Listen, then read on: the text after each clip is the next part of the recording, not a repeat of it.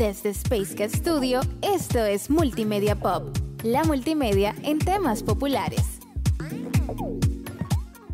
La multimedia en temas populares. Pum, pum. Mm, Werner Olmos, ¿Quién? ¿Quién? ¿Quién eres tú? que yo no sé. Tu peor pesadilla. Oh, ey, ey, ey, ey. ¡Quieto!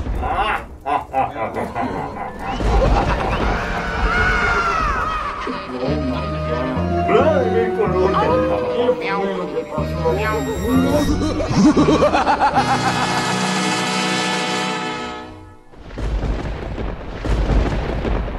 Ese intro que escuchábamos ahí es de 1984. La película se llama Nightmare on Elm Street.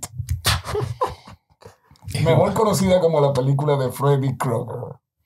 Sí, sí. Ahí sí estamos. Ahí sí estamos. Y cómo, por qué está, pero qué fue. Oh, qué terrible esto, ¿eh? Tú te Bueno. pareces de una mujer que limpiaba en mi casa, tenía la boca así. Pero ella limpiaba en Halloween todos los días. Pero limpiaba bien. Le, le lim- le limpiaba el polvo. Señores, e- este va a ser, este va a ser un, un podcast difícil. El polvo de no, Halloween. no solo por la, por la No, para poder beber café, debe, un calimete tiene que ser.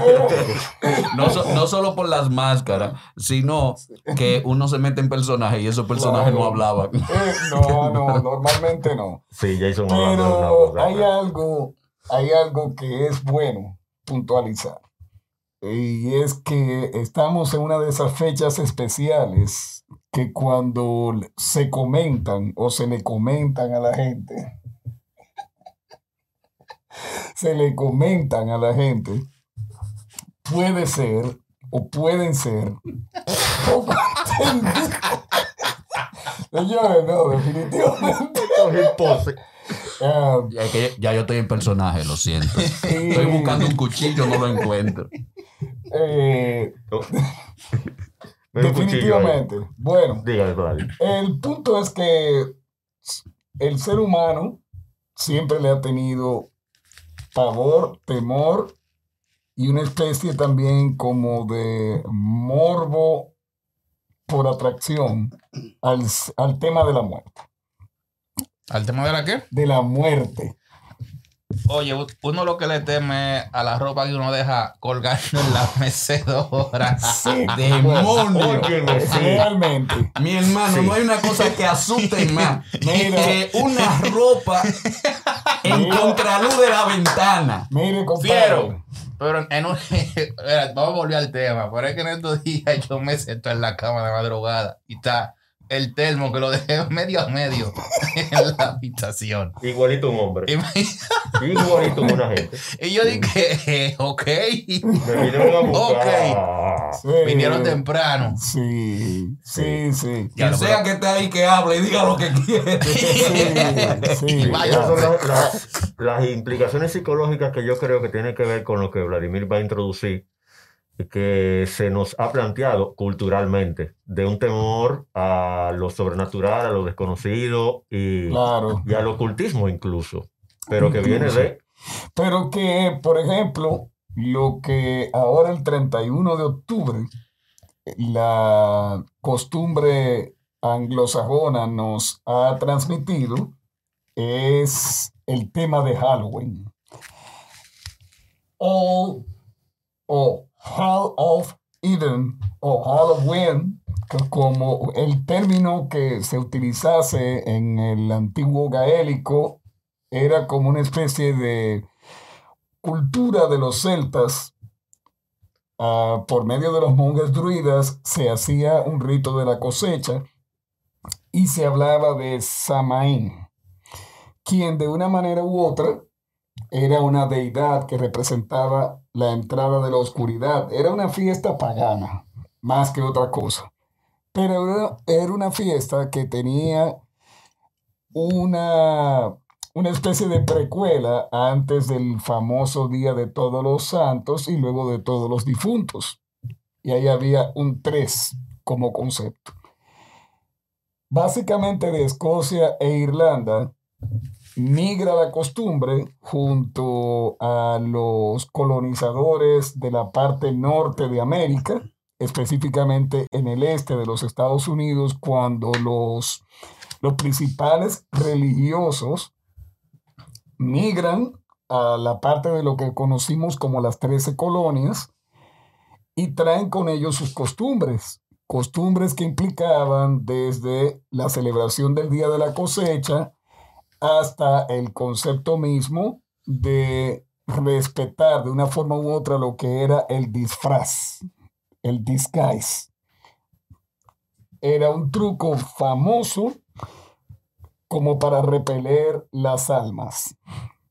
Sin embargo, el concepto de el nabo de Jack on Lantern en Europa cambia a la calabaza que era más abundante en la parte de Norteamérica. No estoy en este momento hablando de Estados Unidos porque todavía la palabra o el nombre como país no existe. Sin embargo, con todo lo que fue el trabajo del trick or treat, el, dulce o trato, el, el trueque de, mira, no me llevo tu alma, pero te permito estar junto a mí eh, si tú me das algo de alimentar y demás, aunque no sé, realmente los monstruos no hablan ni se alimentan, pues, pero fíjense cómo toda esa costumbre sobrevive, permanece en el tiempo, y ahora, ¿qué tengo yo que ver como latino con eso? ¿Qué tengo yo que ver como latinoamericano con toda una especie de estructura que se ha formado alrededor de esta celebración? ¿Por qué Estados Unidos ha sido tan impactante e influyente? Hay hasta cambio de luces. Señores, este, Eh, eh, este eh, capítulo está Esto, extraño. eh, esto eh, eh, esto está raro. No debimos haber grabado. Más si se Sí, mira, hay, oh, Ay. hay cambios de luz. Óyeme. Yo tengo entendido que por la misma fecha, bueno, el- lo que tú hablas ya vino con un fenómeno sincrético hecho cuando ya llega a las Américas. Es decir, que se pudo importar esa cultura eh, pagana al sincre- sincretizarse Que- que llegó a no dónde, el Werner? catolicismo, ¿eh? ¿Que llegó a dónde? a América, a las Américas, a Norteamérica. Ya La- un fenómeno... Ah, yo, yo pensaba que era la rubia. La, Ah, Rubí. La, rubia de las Américas. Ah, wow, esa es ah. una leyenda muy tradicional No, de porque todo República tiene que ver con un, un cúmulo de leyendas que se van popularizando y eso es lo que le llamamos realmente cultura. Entonces, Sí, eh, hubo un sincretismo no solamente con el catolicismo, porque lo que llegaron eran, eh, eran eh, protestantes, sí, básicamente los cuáqueros. los cuáqueros, y tiene mucho, me imagino que tiene que ver mucho lo que se formó como culturalmente en Estados Unidos con el tema de Halloween, con los sucesos en Salem, Sí, las bueno, brujas en Salem. eh, sí, sí. eh, hay que entender que, por ejemplo, hay muchas cosas que vienen de hechos totalmente aislados. Por ejemplo, el famoso Viernes 13, muy celebrado, eh, no importa el mes, Viernes 13, sucedió que un 13 de octubre, en la Edad Media del 1200 y algo, durante las cruzadas, ya el rey Carlos V ah, tenía un tema en contra de los templarios, de los famosos templarios. Y sucede que cuando los condenan a todos, el templario mayor, eh, cuyo nombre ahora no, no recuerdo, lanza una especie de maldición eh, sobre toda la monarquía y lamentablemente parece que se cumplió y de ahí el, el tema de también del tema de los viernes 13. O sea, a nivel de lo que es la cultura anglosajona, hay muchos temas de ocultismo, de temas que han llevado hasta un punto donde se han monetizado esos, esos temas. Ahí, ahí es donde creo que tiene la, la mayor importancia, podríamos decir, porque gracias a lo comercial que se ha podido eh, convertir todo, todo esto, pues se ha popularizado, ¿no? La gente entonces acude en masa, se hacen mercados, se hacen fiestas, hay todo un movimiento de la economía en, en estos aspectos que el empresario, si algo te deja beneficio, pues tú vas a seguir promocionándolo. El día de fiesta, eh, Mira. eh, para los comerciantes eso es maravilloso. Toma en Ajá. cuenta que hay tres grandes perspe- perspectivas o, o puntos de vista en, en esto de, la, de, de estos días, finales de octubre, inicios de noviembre. Se mezcla lo religioso con lo pagano. Es lo primero. Tenemos por un lado la celebración católica de todos los santos y también del Día de Muertos. Pero fíjate que el Día de Muertos, por ejemplo, en México, es una tradición que hasta se ha conocido a nivel global. El Día de Muertos de México es todo un suceso, pero un suceso inmenso. Y colinda entonces con que el día anterior se ha celebrado el Día de la Noche de Brujas, del Halloween estadounidense básicamente, que luego Ujú. ha llegado a toda América producto de la migración. La población latina que hay en México celebra como tal y ha traducido eso también, ha transmitido eso a quienes son los familiares, independientemente que no vivan en territorio estadounidense. Bueno, es que, también nosotros lo- lo- los latinos somos muy, No, eh, muy de eh, fiesta. Por ejemplo, en ¿no? Vallaguana no era una fiesta como tal lo que se hacía, y era lo que yo recuerdo como Día de los Muertos, antes de venir ese bombardeo de Halloween, Halloween, que para mí lo celebraban nada más en la, en la Embajada de Estados Unidos, era Sí. que celebraban eso. Y lo que se hacía era que se ponían velas en la calle ese día y se iba a llevar flores cada uno a su muerto al cementerio. Eso tradicionalmente es el 2 de noviembre. ese día de llevarle comida al que se llamaba el varón del cementerio Sí, sí. y era el primer muerto de ese cementerio, pero también producían algunas, hacían celebraciones nocturnas eh, de ocultismo. Sí, porque tenía un carácter Eh, mágico se- se religioso. brujeaba. Ese, e- e- ese, día ese- se brujeaba de, a- de a duro, Sí. Hay que tomar en cuenta. pero no era comercial. No, no, hay que tomar en cuenta que como nació la celebración, inicialmente el famoso All Hallows Eve o la Noche de Todas las Almas, era una especie de llamado de durante, como repito, los monjes druidas de la cultura celta hacían una especie de rito para que al estar empezando la época más oscura de la noche en el hemisferio norte del planeta, durante las cosechas se permitiese que el poco sol que llegaba madurase las frutas, o al menos que las nevadas no lo dañaran. Sin embargo, todo esto se aprovechó. Se aprovechó porque al ser la oscuridad una aliada también del ocultismo, etcétera, etcétera, todo esto se aprovechó y se fue llevando poco a poco hasta un punto donde fíjense cómo hoy, hoy, tenemos una celebración que mercado, mercadológicamente impacta tanto que impacta a nivel mundial. Grandes presentaciones musicales, fiestas de todo tipo. De hecho, se ha perdido la tradición de el famoso, el famoso disfraz que solamente sea de algo espantoso o tenebroso. Ya la gente se disfraza de lo que sea. Sí, se, hace tecachi. El asunto... ese- e- e- ese habría sido de terror también. De terror. Cualquier productor que vea Tecache ahora mismo corre. De- de- dejan a Tecachi tranquilo. El asunto ha sido que realmente tenemos por demás una celebración que es extraña. Extraña porque pese a ser rechazada por los más acérrimos religiosos, impacta positiva y negativamente a todo el mundo. Y es ahí a donde yo insisto.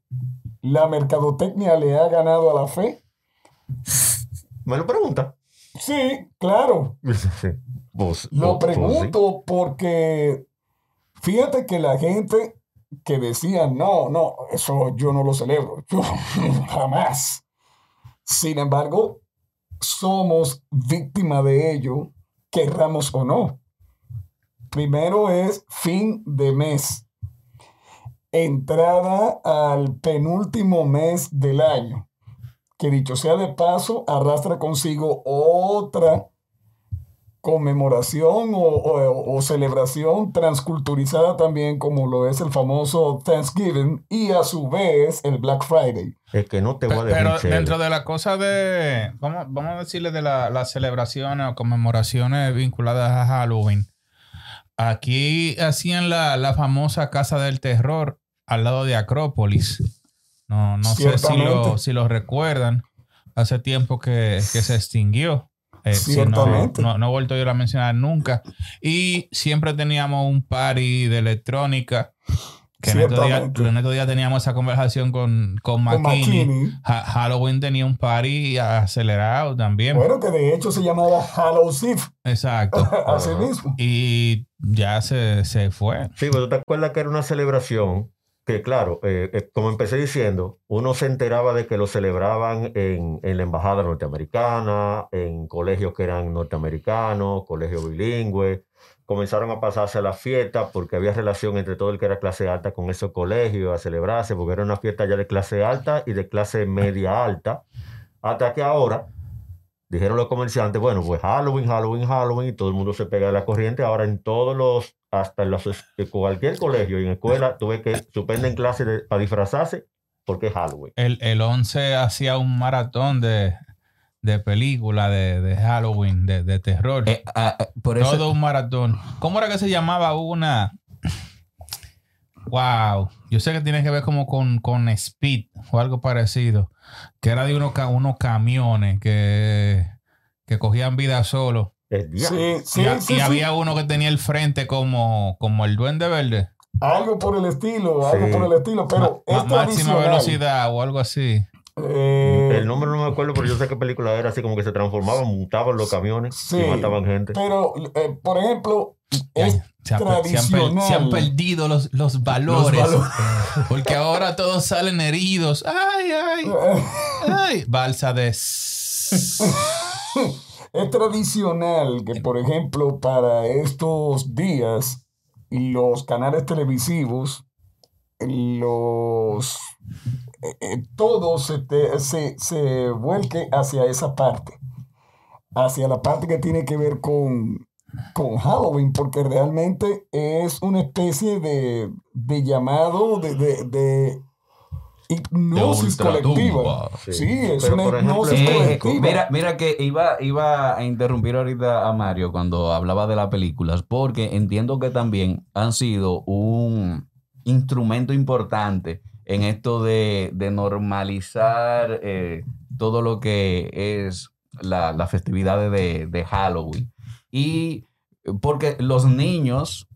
eh, Trick or treat. Y eso Sí, también por se, se- ejemplo. se ve- eh, se ven envueltos y, empiezan a, a- a- a ver cosas, porque algunos niños éramos muy traviesos, ¿no? Uh, Y- tú, y- hiciste eso allá Yo- en, en Jainamosa. Yo no hice eso nunca. Te tiraban agua. No, pero, Sí. pero te digo, te digo que era, era, era quizás atractivo tú verlo en la televisión que tú ibas casa por casa pidiendo dulce. Nada más.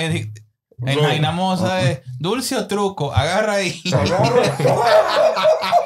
Sí, pero que Váyase Ya. para su casa. No, no, puede, no pueden inventar mucho. Los carajitos son bellacos. No, porque repetimos, repetimos, es parte de una cultura no tradicional dominicana. Entonces, aquí no se tiene la connotación. ¿Te imaginas que el, un padre de familia dije, mi, am- mi amor, ¿y dó- ¿y dónde está el, el papel de baño que no lo encuentro? No, no, ¿tú te imaginas? Y el carajito tirando, tirándolo para la mata del vecino. Ya lo sabes. Güey, no, no, Ya lo sabes. ya Pero lo mira, más allá de la cuestión de mercado, porque sabemos que hay muchos sectores que le conviene que estos días de fiesta que son comerciales, hay más tiendas de disfraces, tiendas de cumpleaños, se, está cele- se va a celebrar inmediatamente, termine esto, ya el Thanksgiving. Eh, por no el Día de la. Acción de Gracias, no. El Sí. Thanksgiving. Sí, Después viene Viernes Negro, sí. ahí viene la Navidad. Pero, eh, Y después en enero viene, viene bolsillo. eh, después en enero viene bolsillo negro. viene Viernes Negro, sí, Black Pocket. Black Pocket. Sí. ¡Oh! Eso es la máscara. El único esqueleto que estornuda. ¿Tú te imaginas desarmado? Un estornudo aquí terrible. Yo, esto, no se imaginan lo que hay aquí. Sí, sí. Miren, entonces, bien, por ejemplo, en México hay unos valores de. eh, si vieron la película Coco, yo- se entiende muchísimo mejor qué quiere decir el Día de los Muertos en México, que es como el día en el que tú puedes tener un contacto con tu ser querido del más allá, tenerlo como que la brecha entre este mundo de los vivos y el de los muertos se une por un momentico en una hora de la noche, la medianoche. Y, y ese cariño, por ejemplo, de la película Coco de recuérdame, recuérdame aunque esté muerto. Pero ese valor creo que aquí en Santo Domingo se ha ido perdiendo. No es que, claro, yo no creo en eso de que ya mi ser querido va a llegar a un momento de la vida en que puedo tener ese contacto. Ojalá yo, ojalá yo, que mi papá me diga un día, mira, eh, falta esto, allá esto, porque puede funcionar. Ojalá, eh, en cuanto a muchísimas situaciones familiares que se están dando, pero yo sé que eso es imposible y no va a pasar. Te, te dejé unos millones una murió. mata de mango. Pero es lindo. Exacto. Pero es lindo. Es lindo como llevarle flores al cementerio, a tu muerto, eh, tener una fotografía eh, bonita que te regalen, recordar. Eh, la familia nos mandamos fotos siempre viejas que tenemos con la familia, con nuestros seres queridos que hemos perdido. Eh, pero ese es el, creo que el inconveniente de comercializar tanto todas estas cosas. Incluso traerlas y exportarlas si ni siquiera las personas la entienden. Porque Sí, sí, ¿quién sí, porque está- Halloween? están ya totalmente eh, descontextualizadas. Eh, eh, Exactamente. entonces te la traen y tú dices, ah, ok, es un evento donde puedo salir a comprar, donde puedo salir a divertirme, donde puedo hacer muchas cosas y el sentido quizá eh, más profundo pues se pierde. Hay una señora que me decía, eh, muy querida, en una, eh, en- en nuestro sector, digamos que es religioso, nuestra comunidad es religiosa, una señora que tiene mucho tiempo trabajando ya con, entre jóvenes, parejas, etcétera. Y entre muchas conversaciones que teníamos, de, que ellos viajaron a Italia, que después fueron a, a Estados Unidos, tienen unos hijos allá y, y le pregunté como de la idiosincrasia del, del norteamericano con esto de la fiesta. Ella me dice que el norteamericano, su entretención es salir a la tienda a comprar. Sí, claro. Nosotros es, bueno, vamos a un parque, vamos juntando con un amigo jugar domino, vamos a ir a tía, donde tía fulana, que vamos a llevar a los muchachos un rato a la playa. El norteamericano sale a tienda a gastar dinero. Y esas fiestas establecidas de la manera que están son específicamente para eso, para que la economía siga circulando a expensas de crear incluso hasta deudas. En Estados Unidos se, perdón, no hablando mal de los americanos, son gente bella. Eh, son locos con sus eh, eh, sustancias alucinógenas, pero son gente bella. Pero se incentiva la deuda en vez de incentivarse el ahorro. Bueno, Y esas son fiestas que están desarrollándose en República Dominicana para que se hagan más comerciales cada día y se tenga que comprar mucho más. Te repito, son tres meses consecutivos de inversión, celebración, conmemoraciones, eh, eh, una estructura mercadológica completa. Recuerda que Santo Domingo celebra, celebraba Navidad desde principios de diciembre hasta llegado el famoso Día de los Reyes Magos. Aquí se celebraba Navidad desde que, eh, desde que ponían Cima Sabor Sí, más navideño. sabor navideño, bien. Ya ahí empezaba. Pero ahora, ahora hay una combinación total de inversiones y gastos. Junto al béisbol invernal, también tenemos el fin de mes de octubre que colindan Halloween, con el Día de los Muertos. Luego, la última semana de noviembre, tenemos el El, el famoso Día del. Pavo, que aquí nadie entiende por qué tienen que celebrarlo. Es una transculturación más grande todavía. Porque el significado de esa, celebra de esa conmemoración y esa celebración es totalmente norteamericana. Eso tiene otro tipo de connotación. Y junto a eso entonces está el famoso día de Black Friday que está asociado al Thanksgiving.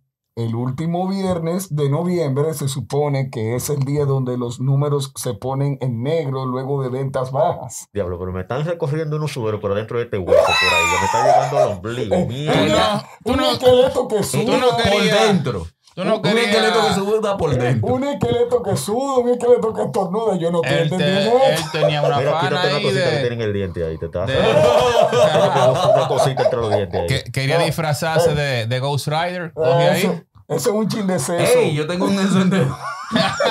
Mira, esta goma. Va- vamos Eso a de- aprenderte. Oye, y la risa sale más chévere que cuando se ríe. Eh,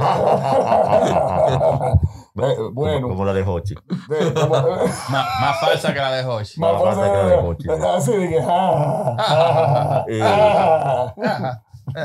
Bueno, pero como quiera, lo que eh, a- al punto donde vamos es que mira cómo se aprovechan una conmemoración pagana, se le da un viraje totalmente comercial, se aprovecha otra de tipo social, sociocultural, y también se le da un viraje comercial, y hasta una religiosa como la Navidad también se le ha dado un giro comercial.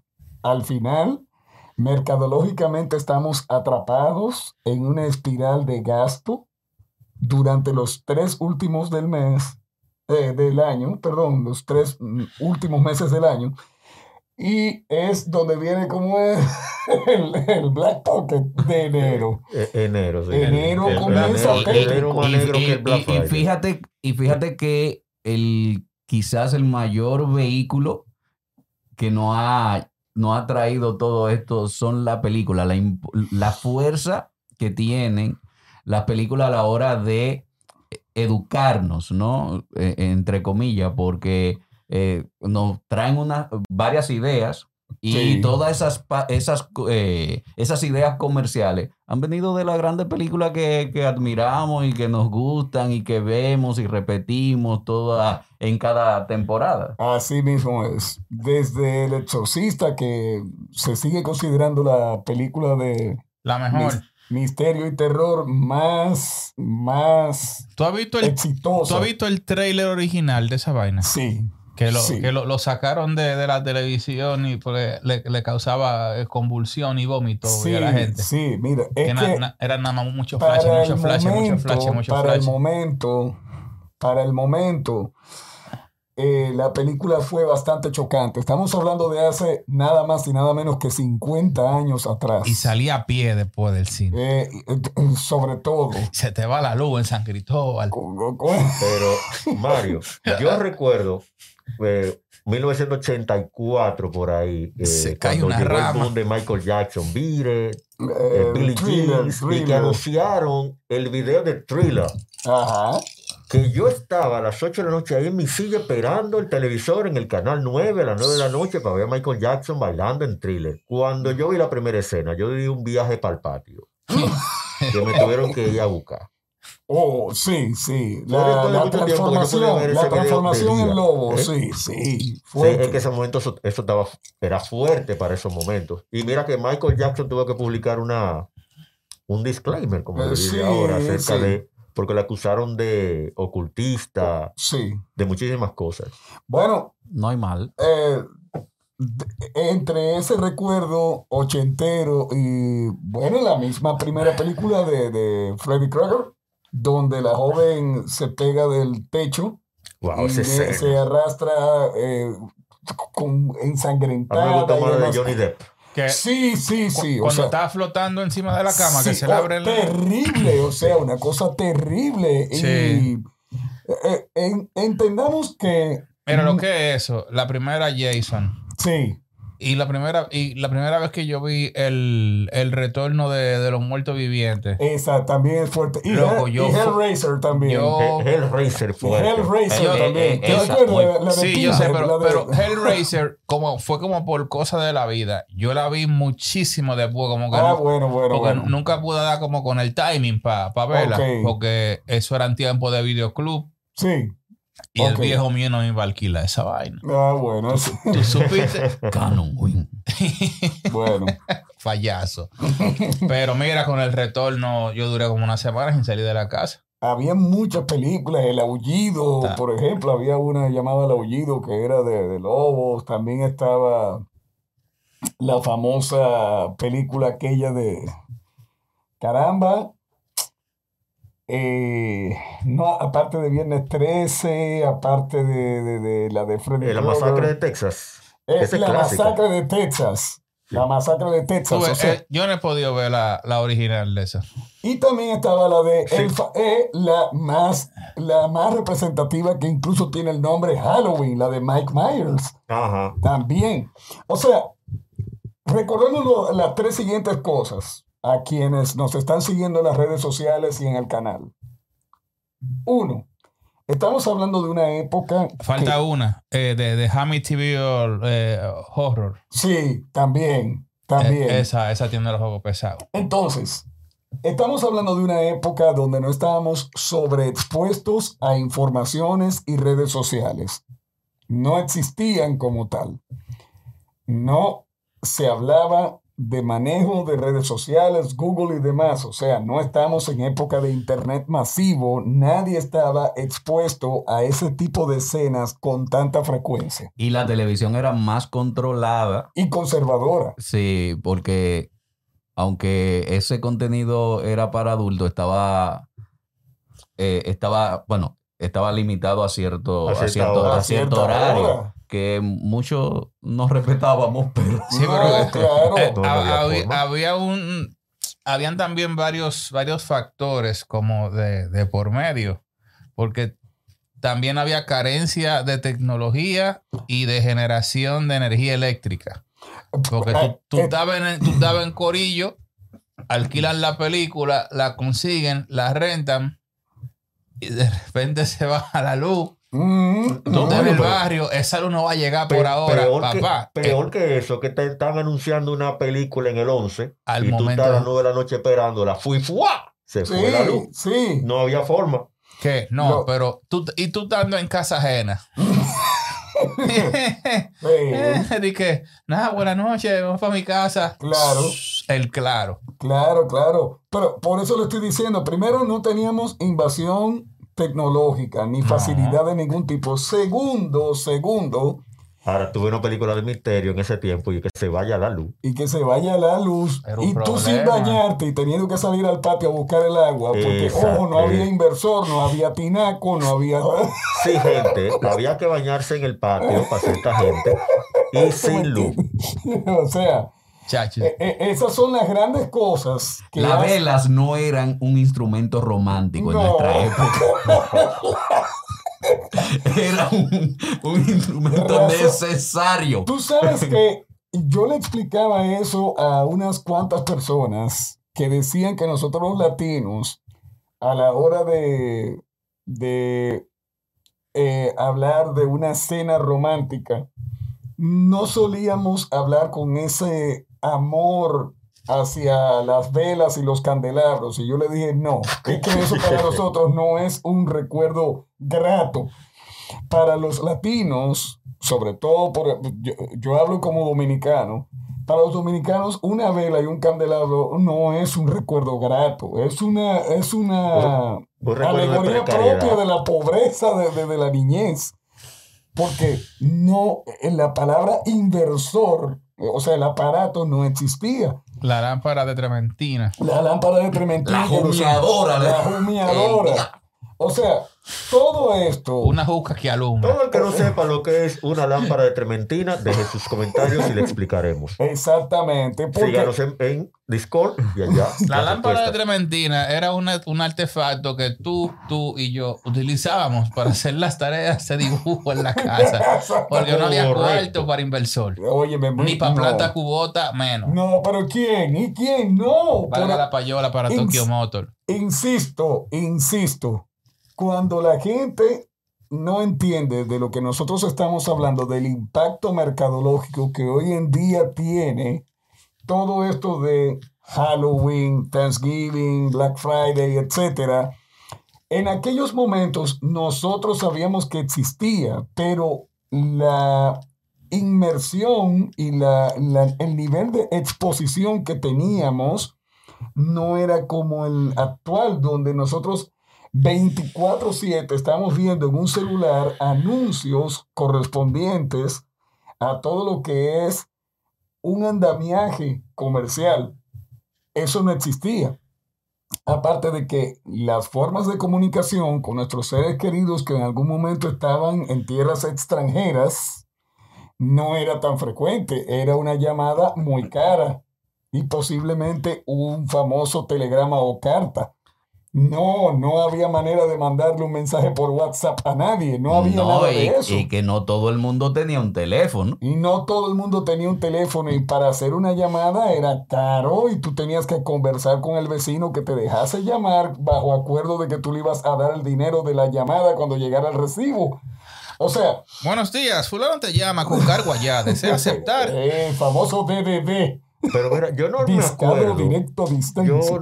una vaga idea. Yo sé, sí tengo recuerdos de- del Día de los Muertos, que se prendían velas, se le llevaban flores a, lo- a los eh, familiares al cementerio, pero no me acuerdo si era el día antes o el día después, que era, para nosotros era el Día de las Máscaras. Eh, Eh, sí, que se vendía máscara de lo que sea, hasta de payaso tú te vestías. sí, pero era eh, como de, de Eso empezó ya noventero, muy noventero.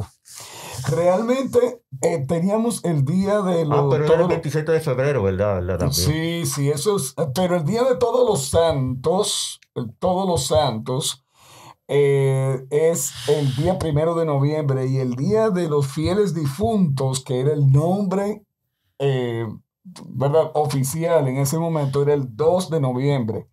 Y fíjate cómo ese, eh, se logró ahí un trípode desde la víspera, que es el 31 de octubre, que, que colinda con Halloween, y en Europa sí tenía sentido, y lo mismo que en Norteamérica, pero para nosotros no. Halloween no era una celebración propia de nuestras culturas latinas. Te repito que eso vino a raíz de la migración continua, de la transculturación y la exposición a medios. Esto no era algo que uno conocía. Pero ustedes creen que eh, la transculturación, o mejor dicho, la importación de Halloween aquí a República Dominicana, vino desde las clases más pudientes o vino por la diáspora, que evidentemente comenzaron a acostumbrarse allá a ese pavo Las dos cosas. y, y a esa Las dos cosas. Primero, las clases pudientes eran pudientes y no se mezclaban con los menos pudientes. Pero cuando las personas de estratos humildes lograron tener la oportunidad de irse, ya fuera de manera ilegal o bajo contrato de trabajo o porque amarraron su chiva con algún tipo de matrimonio o algo por el estilo. O sea, fíjate que la, ya ni siquiera se le llama diáspora, se le llama comunidad eh, dominicana eh, en el extranjero. O sea, hay todo que- es una comunidad. Sí, no, y de, ¿tú sabes qué cantidad de dominicanos hay entre los estados de Massachusetts, eh, Nueva York y Nueva Jersey? Casi un millón. Casi un millón de gente que ni siquiera vino a Santo Domingo y se fue directamente de sitio para allá. Directo de sitio se fueron. Entonces, todo eso ha creado un concepto de vivo aquí, he tenido mis hijos aquí, eh, aquí se celebra tal o cual cosa, te voy a mandar dinero para que hagas la cena de- del Día de Acción de Gracias. Y la gente dice, pero ¿cuál acción de gracias? Si aquí Eso es. eso no se usa. Pero como ellos allá lo están haciendo, se van a tomar una foto, van a hablar por videollamada con nosotros, también quiere que tú tengas esa Pero cena. mira, ahora, se está, ahora el efecto contrario, ahora estamos exportando eh, días y culturas y fiestas de aquí para allá. Por ejemplo, ya, ya se celebra el teteo, el motor, el hacer sancocho en la acera. El uso de la pasola como El medio de transporte. Ah, sí, yo vi, yo vi también algo que, que es muy nuestro en el Bronx, que es una camioneta por la acera. Yes. Ah, ah, sí, oh. O sea, Sí, o sea, te, te digo que realmente donde hay la presencia de una subcultura, inmediatamente se absorbe eh, lo positivo y lo negativo No, eh, de esa Eh, subcultura. Pero hay que entender también que el ser humano quiere sentirse que pertenece en donde, en donde vive, ¿no? Que se Cierto. integra en los grupos. Por eso, muchas veces eh, uno escucha a, a los padres muy preocupados de cuidado con quién te junta, porque te, te ponen a hacer cosas, pero es que uno quiere sentirse parte del grupo. El Cuando de tú, pertenencia, cuan- sí. cuando tú estás en un grupo artístico y, y- y tú no eres quizá un artista, pues a, a lo mejor te quieres empapar para por lo menos conversar con ese grupo y sentirte parte de, del mismo. Entonces, entiendo que en cierto sentido es normal que los dominicanos o extranjeros de cualquier país que esté en un país distinto al suyo, eh, trate de empaparse y entender la cultura y por ende, pues le comunica a los demás, eh, a sus familiares, bueno, mira, aquí es diferente que allá, aquí hacemos tal cosa o hacemos esto, que no necesariamente tiene que ser bueno ni malo, que simplemente eh, ellos están ya sea por sentido de pertenencia, ya sea por presión social, ya sea por lo que sea, e- es una realidad innegable. Ya este tipo de celebraciones están atadas a nosotros a nivel social y comercial. Así que nadie puede negarse al hecho de saber que estamos eh, invadidos, pero positivamente por otras culturas. Síguenos en todas las redes sociales. Sobre todo, dale una captura a esa máscara de Werner. Ponla ahí, de- ponla en tu fondo de pantalla. Y comenta ahí abajo lo que te dé tu gana. Dale Es- like. esperen, esperen ese pop 10 próximamente para que discutan conmigo y me lo discutido. Dos veces se lo van a discutir. Si, si- si usted usa Android, usted no puede escuchar en Spotify. Y, y antes Si usted y- usa Apple, escúchenlo en Apple Podcast. Si los cuartos lo que le dan es para una, Eh, una, una Chromebook, entonces en Google Podcast. Si lo que tiene un teléfono apretado, buscan en YouTube. Y recuerden, recuerden nuestros patrocinadores. No, siete. Ah, esos son los esos son los bacanos. Sí. Próximamente abierto en Galería de Naco para que pasen por allá. Eso. durísimo. Sapo Estudio, Flor Ángel, ya tú sabes.